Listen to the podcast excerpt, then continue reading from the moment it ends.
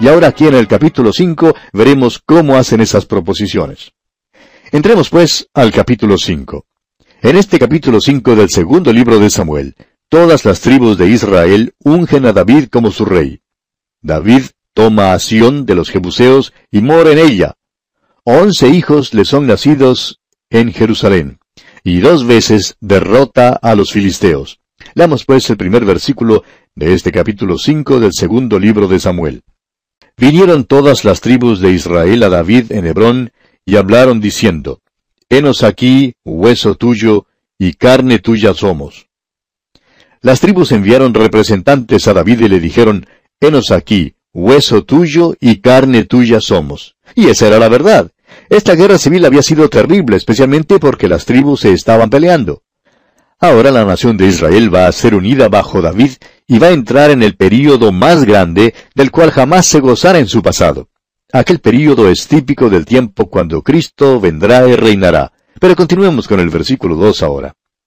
Y aún antes de ahora, cuando Saúl reinaba sobre nosotros, eras tú quien sacabas a Israel a la guerra y lo volvías a traer. Además Jehová te ha dicho, Tú apacentarás a mi pueblo Israel, y tú serás príncipe sobre Israel. Las tribus tardaron algo en reconocer a David como el soberano legítimo sobre ellos. Debían haberlo reconocido mucho antes, pero no lo hicieron. Avancemos ahora con los versículos 3 hasta el 5 de este capítulo 5 del segundo libro de Samuel. Vinieron pues todos los ancianos de Israel al rey en Hebrón, y el rey David hizo pacto con ellos en Hebrón delante de Jehová, y ungieron a David por rey sobre Israel. Era David de treinta años cuando comenzó a reinar, y reinó cuarenta años. En Hebrón reinó sobre Judá siete años y seis meses, y en Jerusalén reinó treinta y tres años sobre todo Israel y Judá. Israel estaba por entrar en su período de prosperidad y expansión más grande. David tenía treinta años cuando empezó a reinar en Judá. Reinó sobre Judá durante siete años y seis meses en Hebrón. Reinó treinta y tres años en Jerusalén sobre todo Israel y Judá. David reinó por un total de cuarenta años y seis meses. Ahora fíjese usted que lo primero que David hace es consolidar el reino. David cambió la capital de Israel de Hebrón a Jerusalén. Leamos los versículos seis y siete de este capítulo cinco del segundo libro de Samuel. Entonces marchó el rey con sus hombres a Jerusalén contra los jebuseos que moraban en aquella tierra, los cuales hablaron a David diciendo, Tú no entrarás acá, pues aún los ciegos y los cojos te echarán, queriendo decir, David no puede entrar acá. Pero David tomó la fortaleza de Sión, la cual es la ciudad de David. Aquí una vez más hay hombres que menospreciaban a David. Él era un gran líder militar, un gran líder político, un gran rey, y lo más relevante y mejor de todo es que era un hombre de Dios. Ahora Sión era el sitio favorito de David. Anote eso en su Biblia. Cuando uno viaja por esa tierra, se da cuenta de que Sión es el lugar alto de la ciudad de Jerusalén. En realidad, en los tiempos de David, Jerusalén estaba cerca del valle de Cedrón. Los muros que rodeaban la ciudad en aquel entonces han sido hallados últimamente a varios metros bajo tierra. La ciudad actual de Jerusalén queda bastante más cerca al monte de Sión. Allí fue donde el palacio de David fue construido. Más tarde, bajo el monte de Sión, se construyó el templo y David fue quien eligió todo esto. Jerusalén era la ciudad de David. En muchos de sus salmos habla acerca de Jerusalén. Francamente, no habría sido la ciudad favorita nuestra. Estamos de acuerdo con David en cuanto a muchas cosas, pero en cuanto a Jerusalén no creemos que estamos de acuerdo con él. Pilato aborrecía esa ciudad. Fue a Jerusalén solamente durante los días de fiesta, es por eso que estaba en Jerusalén cuando Jesús fue arrestado. Estaba allí para la Pascua. Estaba allí para mantener la paz y cuando la Pascua terminaba, pues él volvía a Cesarea donde vivía. Prefería estar en el Mediterráneo. Y creemos que también nosotros preferiríamos más bien estar en Cesarea. Sin embargo, según lo que dice la Biblia, Jerusalén algún día será la gran capital de todo el mundo. Y nos alegramos saber que en la eternidad yo no estaré viviendo allí yo estaré en la nueva Jerusalén. Tiene un punto ventajoso mucho más grande que el que tiene la Jerusalén terrenal. Necesitamos notar aquí, amigo oyente, que David tomó la fortaleza de Sión. Esta es la ciudad de David. es decir, que tomó la parte de arriba del monte y no la ciudad propiamente dicha. Desde ese lugar ventajoso le fue posible tomar a esta ciudad de los jebuseos. Los jebuseos se encontraban agobiados antes de que siquiera pudieran saber que estaban librando una batalla. Leamos ahora el versículo 8. Y dijo David aquel día, Todo el que hiera a los jebuseos, suba por el canal y hiera a los cojos y ciegos, aborrecidos del alma de David. Por esto se dijo, ciego ni cojo no entrará en la casa. Al parecer lo que David hacía aquí era el resultado de sus años de andar fugitivo. Era un individuo tosco pero eficaz. Ahora, ¿hacía lo correcto? Bueno, tenga usted en cuenta que Dios nunca permitiría que David construyera el templo. No seamos tan críticos de él porque fue Dios quien le juzgó. Debemos siempre recordar que los creyentes no deben juzgar a otros. Las escrituras dicen allá en la carta del apóstol Pablo a los Romanos capítulo 14 versículo 4, ¿Tú quién eres que juzgas al criado ajeno?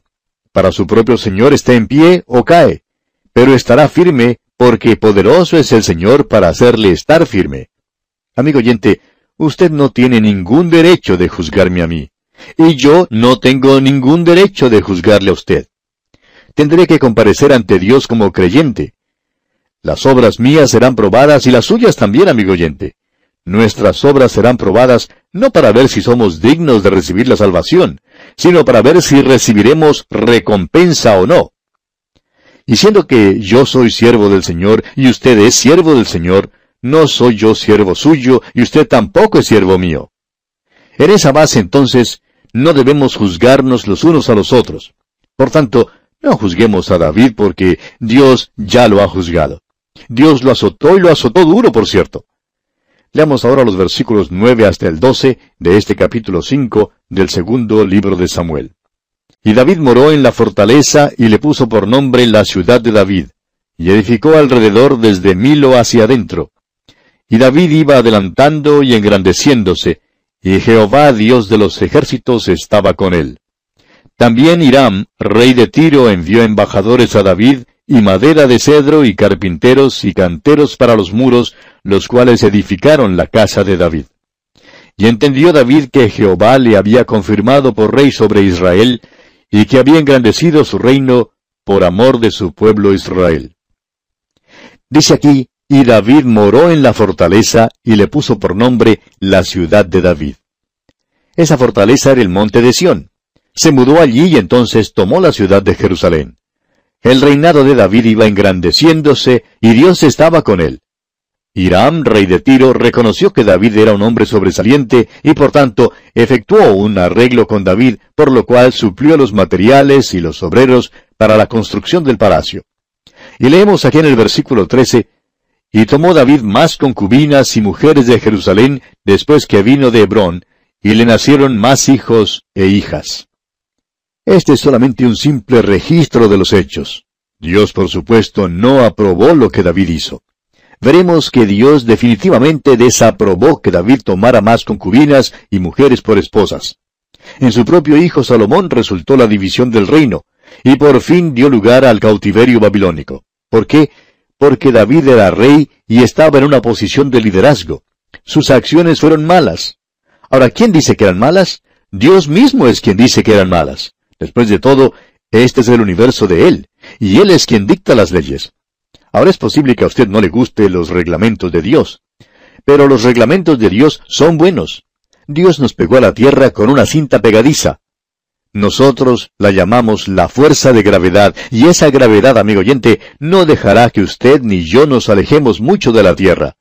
Esa es una ley de Dios. Él tiene algunos reglamentos y leyes, y todos son buenos. Él es quien hizo el universo y le pertenece completamente. Prosigamos ahora con los versículos 14 al 16 de este capítulo 5 del segundo libro de Samuel. Estos son los nombres de los que le nacieron en Jerusalén. Samúa, Sobab, Natán, Salomón, Ibar, Elisúa, Nefeg, Jafía, Elisama, Eliada y Erifelet. Ahora no sabemos nada en cuanto a los dos primeros niños que se mencionan en estos versículos, pero sí sabemos algo en cuanto a Natán y a Salomón. Del linaje de Natán procedió María, la madre de Jesús, y de Salomón procedió José, esposo de María. El Señor Jesucristo recibió su consanguinidad y su título al trono de David por medio de Natán y Salomón. Es por eso que esta información se registra aquí para nosotros. Avancemos ahora con el versículo 17. Oyendo los filisteos que David había sido ungido por rey sobre Israel, subieron todos los filisteos para buscar a David, y cuando David lo oyó, descendió a la fortaleza. Los demás versículos de este capítulo 5 del segundo libro de Samuel nos cuentan que David, de una manera algo monótona, continuaba esta guerra con los filisteos. Parece que los israelitas nunca conocieron paz alguna con este enemigo. Leamos pues para terminar los versículos 18 hasta el 25 de este capítulo 5 del segundo libro de Samuel. Y vinieron los filisteos y se extendieron por el valle de Refaim. Entonces consultó David a Jehová diciendo, ¿Iré contra los filisteos? ¿Los entregarás en mi mano? Y Jehová respondió a David, Ve, porque ciertamente entregaré a los filisteos en tu mano. Y vino David a Baal Perasim, y allí los venció David y dijo, Quebrantó Jehová a mis enemigos delante de mí como corriente impetuosa. Por esto llamó el nombre de aquel lugar Baal Perasim. Y dejaron allí sus ídolos, y David y sus hombres los quemaron. Y los filisteos volvieron a venir y se extendieron en el valle de Refaim. Y consultando David a Jehová, él le respondió, No subas, sino rodéalos, y vendrás a ellos enfrente de las balsameras. Y cuando oigas ruido como de marcha por las copas de las balsameras, entonces te moverás, porque Jehová saldrá delante de ti a herir el campamento de los filisteos. Y David lo hizo así como Jehová se lo había mandado, e hirió a los filisteos desde Jeba hasta llegar a Geser. Y así concluye este capítulo 5 del segundo libro de Samuel. En nuestro próximo programa daremos consideración al capítulo 6 de este mismo libro. Contamos, pues, amigo oyente, con su amable sintonía. Será, pues, hasta entonces que la presencia del Señor le acompañe, ahora y siempre.